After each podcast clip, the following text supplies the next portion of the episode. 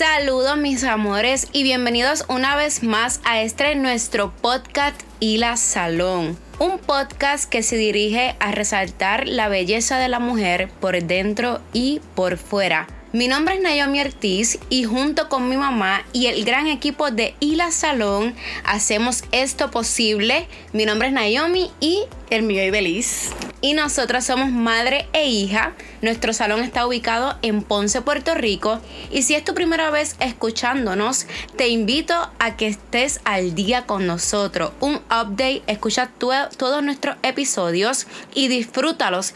Si tienes duda o pregunta, pues claro está, háblanos a través de las redes sociales para nosotros poder satisfacer tu necesidad y tus preguntas y todo. Estamos para servirles. Y hoy va a ser un tema muy particular porque estamos viviendo unos tiempos bien difíciles en cuestión de la violencia doméstica aquí en Puerto Rico.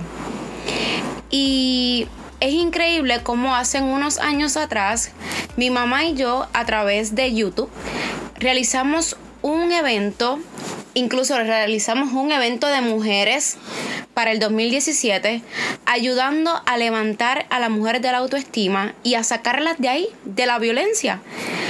Antes de nosotros realizar ese evento en el 2017, en el 2015 hicimos un video en YouTube donde el video se titula No te quedes callado. Y ese es el tema de hoy. No te quedes callada, no te quedes callado.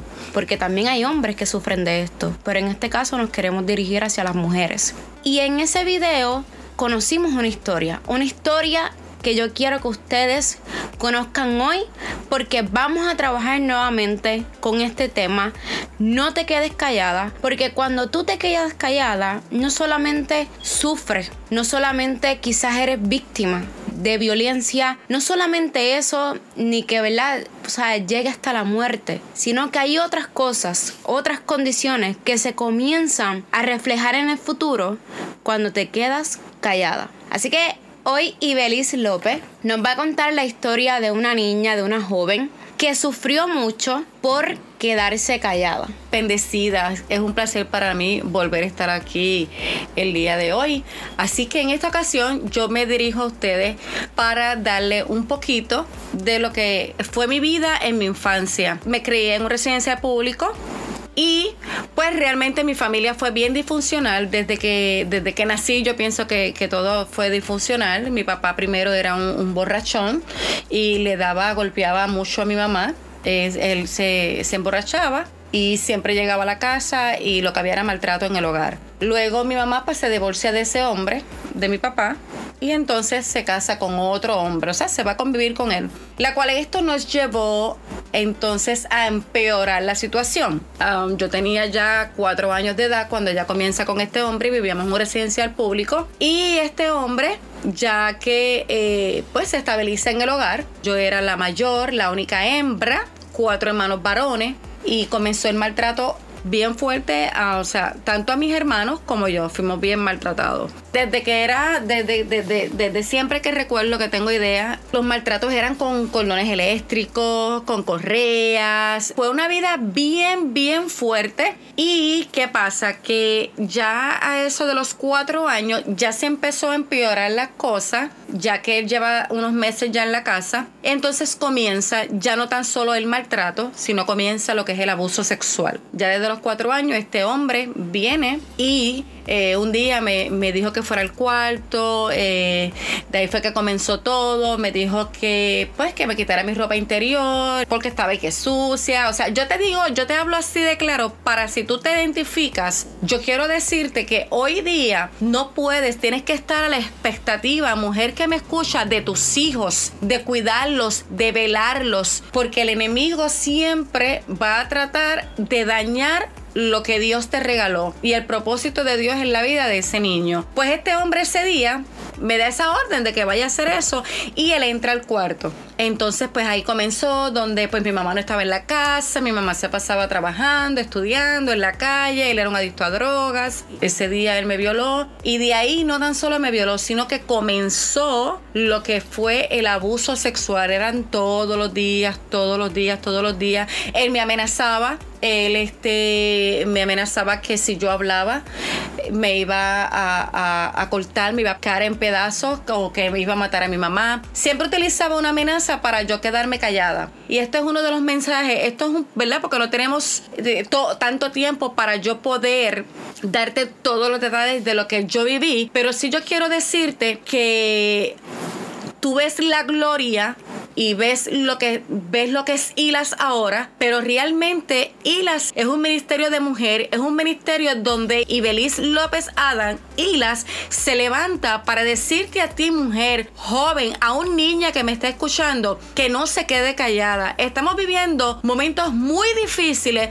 donde nosotras podemos empoderarnos y nosotras podemos decir un basta y nosotras podemos defendernos sin miedo e ir a cualquier lugar Ah, mira, hay pastores, hay psicólogos, hasta una buena amiga, una buena amiga te puede ayudar. O sea, la importancia de esto es que no, nosotras no nacimos para sufrir, no, no nacimos para ser eh, objeto de nadie, no nacimos para ser maltratadas, no nacimos para eso, nacimos para ser mujeres de bien. Los pensamientos del Señor hacia nosotras son pensamientos de bien y no de mal. Lo que pasa es que el enemigo siempre ha tratado de eh, distorsionar y ha tratado de manipular, ¿verdad? Muchas veces con, a través de hombres, de padres, de abuelos, de tíos. O sea, tenemos que estar a la expectativa, mujer que me escucha, niña que me escucha, joven que me escucha, si estás pasando por esto, busca ayuda, no te quedes callada.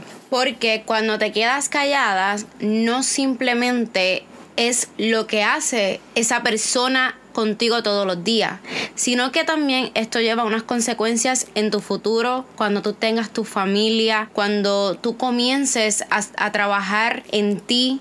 ¿Qué sucede? Ok, yo les voy a contar, o sea, mami les va a seguir contando qué pasó por ella tantos años quedarse callada porque yo conozco la historia porque la hemos trabajado muchas veces juntas ayudando a muchas mujeres y mami fue violada desde los 4 años hasta los 14 años. Aproximadamente aproximadamente. Y este ciclo la llevó a que en el futuro prácticamente yo perdiera a mi mamá. ¿Ves cómo una cosa lleva a la otra?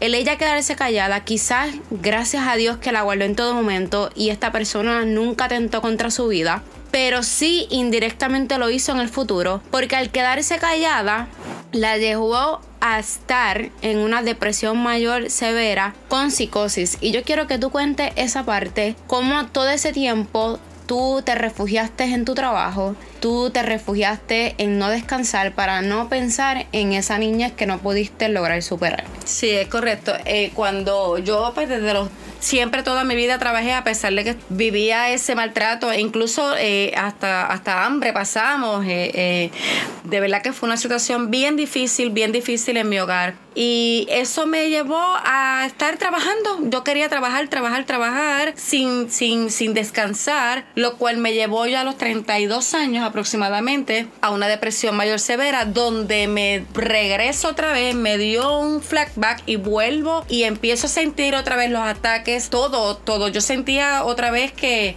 que volvían a hacerme daño. Y todo esto me llevó a que entonces yo intentara con mi vida. Eh, tuve aproximadamente 43 intentos de suicidio, eh, no quería vivir, no me bañaba, yo no quería saber de la vida, eh, el, el enemigo lo que quería era verme dormida, siempre estaba drogada, no los podía atender gracias a Dios por el hombre que Dios me dio, que, que, los cuidó, que cuidó a mis hijos mientras yo estuve enferma cuando me dio la depresión. Pero fue bien difícil y todo pues fue a consecuencia del silencio. Pero vamos a hablar ahora la parte positiva.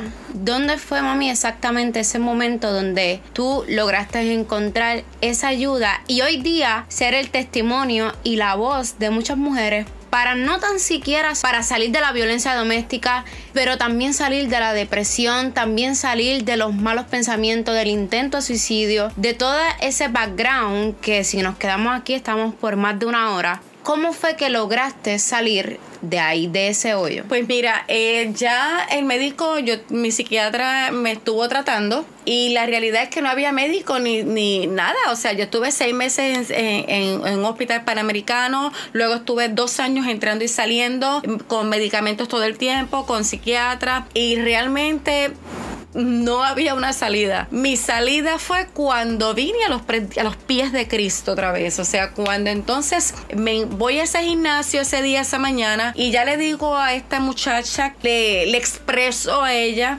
en el gimnasio esa mañana que era el último día que me iba a ver y que ya estaba cansada y que hasta ese día yo eh, iba a ir al, al, al, gimnasio porque ese era mi último día de vida. Luego de eso, pues ella me dice, no, no te me vayas, no te vayas, no te vayas. Eh, yo quiero hablar contigo y me presenta el plan de salvación y me presenta pues mi, mi pastora Marlene Arroyo. Le doy gracias a Dios por ella y eso me ayudó a volver otra vez, a envolverme en las cosas del Señor, a sumergirme con el Padre, a leer la Biblia, a orar y buscar más allá de lo que el propósito de Dios en mi vida.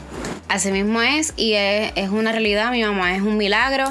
No les digo que, que no es fácil, ahí, ¿verdad? Ella no puede pasar por varias circunstancias porque, pues médicamente, no el médico de Dios, ¿verdad? Médicamente este, puede volver a su pasado, pero como quiera, con todo lo que ella vivió, estar hoy viva contando este testimonio para ti, no deja de ser un testimonio grande para que usted pueda salir de la zona en donde está, para que usted pueda salir de ese de ese hoyo, de esa depresión de que esa te depresión, tiene así, de, ese la miedo, ese miedo que es el que verdaderamente te paraliza. Te paraliza, es correcto. Yo le doy las gracias a todas las personas que se están conectando. Yo les pido que, que si tienen alguna persona que está pasando por esto, le envíes este podcast. No necesitamos más estas personas que están así no quieren ser maltratadas, no quieren sufrir. Ellas están ahí porque tienen miedo. Y nosotros no podemos juzgarla y decir, ella está ahí porque quiere o porque, porque a veces tú lo ves tan difícil que ellas salgan de ahí. No es simplemente porque ellas quieran estar ahí, es porque tienen miedo. Y yo les extiendo una invitación a nuestra iglesia en Ponce, Puerto Rico. Se llama Ciudad de Avivamiento. Es en Ponce. Yo les extiendo una, una, invitación para que vayan y conozcan al Consolador. Conozcan al que tiene la respuesta y restauración de su vida. Y en adición a eso, también tenemos una línea que es 24/7 para ayudar a estas todas las mujeres que están en violencia doméstica. Y el número es el 787 489 0022. Terminamos diciéndoles que oramos por todas ustedes que están en esta situación tan difícil. No estás sola. Estamos aquí nosotras de portavoces para que este mundo sea aún mucho mejor. Le doy las gracias nuevamente a todos los que nos escuchan. Nos pueden taggar en nuestras redes sociales y visitar a nuestro salón www.ilasalon.com. Bendiciones y Dios les bendiga. Dios les bendiga.